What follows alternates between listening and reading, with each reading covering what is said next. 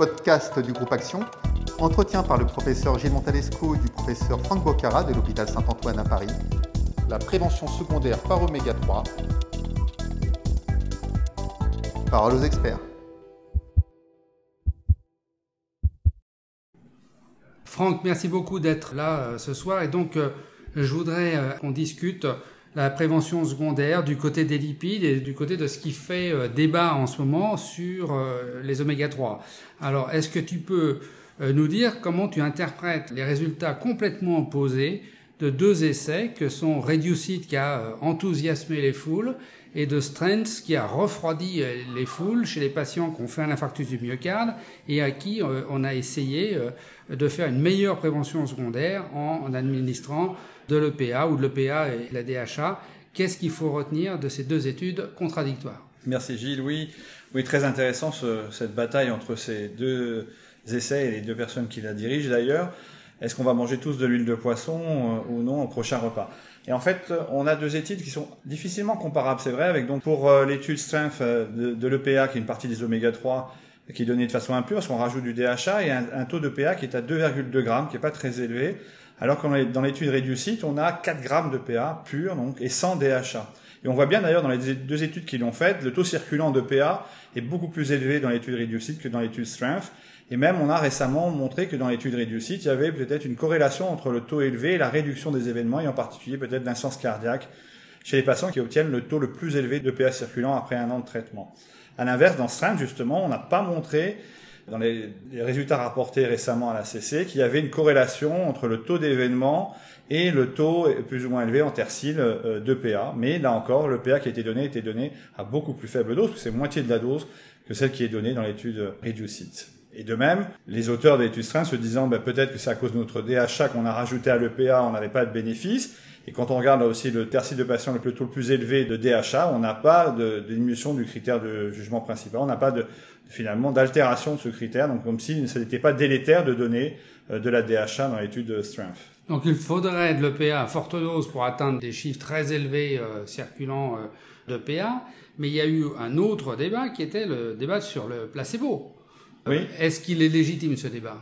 Oui, effectivement, parce que quand on a dans ce rein de l'huile de maïs qui ne fait pas bouger les lipides dans le groupe placebo, alors qu'on a une augmentation des lipides dans le groupe placebo, qui est donc de l'huile minérale, dans l'étude Reducit. Et cette étude augmentait le LDL cholestérol. Et on le sait que c'est un facteur associé au risque d'événements cardiovasculaires et de récidive d'événements. On peut dire encore une différence, c'est qu'on avait quand même des patients plus graves et plus sévères dans Reducit, parce qu'on a près de 70% de patients coronariens, alors on n'a que 50% dans l'étude Strength. Donc on a peut-être là aussi une réponse pour laquelle plus de PA, plus de patients euh, sévères pour avoir un bénéfice plus important, même si là on a, du mal à l'expliquer parce que dans les deux études on avait une baisse pratiquement identique des triglycérides et qu'on ne retrouve pas une corrélation nette entre la réduction des triglycérides et la réduction des événements dans réducide en particulier. Oui, alors ça remet aussi les triglycérides en lumière. C'est un facteur de risque cardiovasculaire et on a peu de prise sur ce facteur de risque. On s'aperçoit que les baisses de triglycérides qu'on a dans ces deux études de l'ordre de 20%, ça ne suffit pas à emporter la conviction qu'on a un effet réel de prévention secondaire. Alors, est-ce qu'on oublie euh, les triglycérides ou est-ce qu'on euh, se dit qu'il faut les faire baisser plus encore que ce qu'on a fait là? Probablement, et surtout il faut faire baisser ceux qui ont des triglycérides élevés, probablement au-delà de 2 grammes, et surtout associer à un HDL cholestérol bas. Cet HDL cholestérol qu'on appelle vulgairement le bon cholestérol, qui a un rôle probablement anti-inflammatoire important. Et quand il est bas, il a donc ce rôle pro-inflammatoire et surtout probablement un rôle pro-thrombotique. Et je pense que l'effet des triglycérides euh, élevé et associé à la baisse des HDL cholestérol est un effet pro-inflammatoire et pro-thrombotique, probablement plus que athérosclérotique. Alors euh, tu me diras, mais pourquoi ne pas me donner des, des antiagrégants plaquettaires peut-être plus puissants, plus longtemps Chez ces patients, en particulier, on, pense aux patients diabétiques qui ont ce, profil lipidique, hypertriglycéridémie, baisse du HDL cholestérol.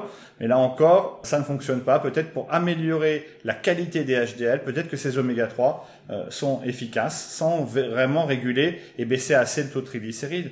On va avoir probablement une réponse avec... Euh, une étude qui s'appelle Prominente, où on va utiliser un agoniste de PIPAR alpha au niveau hépatique qui va faire baisser un peu plus les triglycérides de l'ordre de 40% et surtout augmenter le HDL cholestérol. On attend cette étude d'ici un an et demi, euh, on attend les résultats qui vont paraître. Alors quand on est aux États-Unis, on peut acheter euh, librement euh, de l'EPA et s'automédiquer hein, et se faire sa prévention secondaire. En France, c'est impossible. Quel conseil tu donnerais à quelqu'un qui a envie de faire euh, cette prévention secondaire, convaincu par les résultats de réussite et qui se dit, moi j'ai envie de faire ça. Est-ce qu'on utilise ce qu'on a à disposition ou est-ce que ça sert à rien? À disposition, on a actuellement des, capsules d'un gramme euh, d'oméga 3 pur qu'on pourrait utiliser, mais le coût de revient à 4 grammes serait un coût euh, qui serait de l'ordre d'environ 140 euros mensuel, donc un coût qui est, un peu, qui est assez élevé.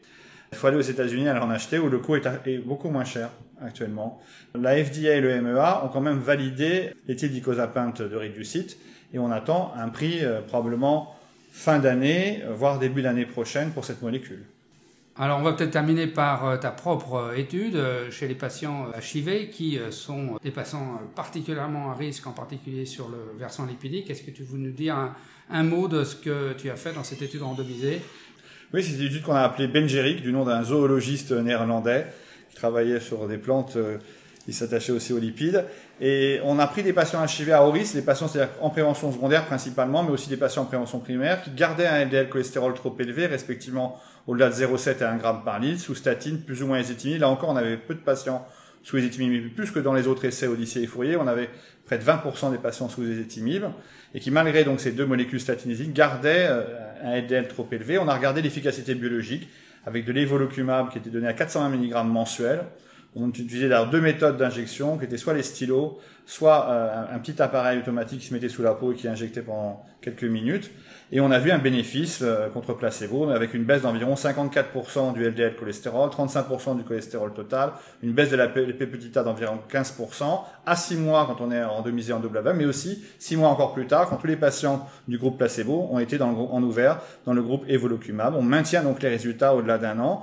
Et surtout, c'était une étude surtout de safety et de tolérance on voulait voir s'il y avait donc euh, pas plus d'anticorps neutralisants qui seraient apparus dans le groupe VIH euh, en disant peut-être qu'il y a une activité immune plus importante chez ces patients parce que même s'ils sont bien traités pour le VIH, ils gardent du virus, comme vous le savez, dans les cellules dendritiques, cachées, des, réservoirs cellulaires et on se disait cette auto-immunité, cette hyper-immunité dont on parle cellulaire chez les VIH, est-ce qu'elle va pas venir contrecarrer l'effet de ces anticorps monoclonaux? Ben non, aucun anticorps neutralisant n'a été découvert au bout d'un an chez ces patients avec une très bonne tolérance euh, clinique et biologique. Le bémol, c'est que comme dans les autres études, euh, Fourier et Odyssée, on n'a pas l'impression qu'il y a d'effet pléiotrope, c'est-à-dire qu'on aurait à avoir un effet anti-inflammatoire. On a testé énormément l'effet de l'évolucumab sur plusieurs euh, molécules biologiques pro-inflammatoires et on trouve aucune modification de ces paramètres, soit pro-inflammatoire, pro-coagulant. Donc s'il faut rechercher un effet pléiotrope, ben, on n'a pas là encore. Alors en pratique, quand est-ce que tu traites des patients coronariens standards pour leur euh, hypertriglycéridémie et comment tu fais ça? Principalement s'ils sont diabétiques, qu'ils ont un HDL qui est bas, c'est-à-dire moins de 0,40 g par litre, et des triglycérides au-delà entre 2 et 5 grammes. Actuellement, je ne fais que de rajouter un fibrate. C'est-à-dire je rajoute aux statines et le fibrate, je presse l'endocrinologue pour que l'équilibre du diabète soit meilleur, j'essaye de trouver des règles génétiques, en particulier l'alcool euh, l'absorption d'alcool ou de boissons gazeuses sucrées par exemple chez, chez ces patients. Et euh, j'attends euh, probablement ces 4 grammes de PA pur qu'on aura peut-être en France l'année prochaine. Et la tolérance statine-fibrate pose pas de problème Il faut qu'elle soit très bien surveillée. Mais en principe, non. Non, pas de problème avec le phénofibrate, qui est la seule molécule qu'on peut associer en France, en tout cas avec les statines, pas d'autres. Parfait. Franck, merci beaucoup. Merci.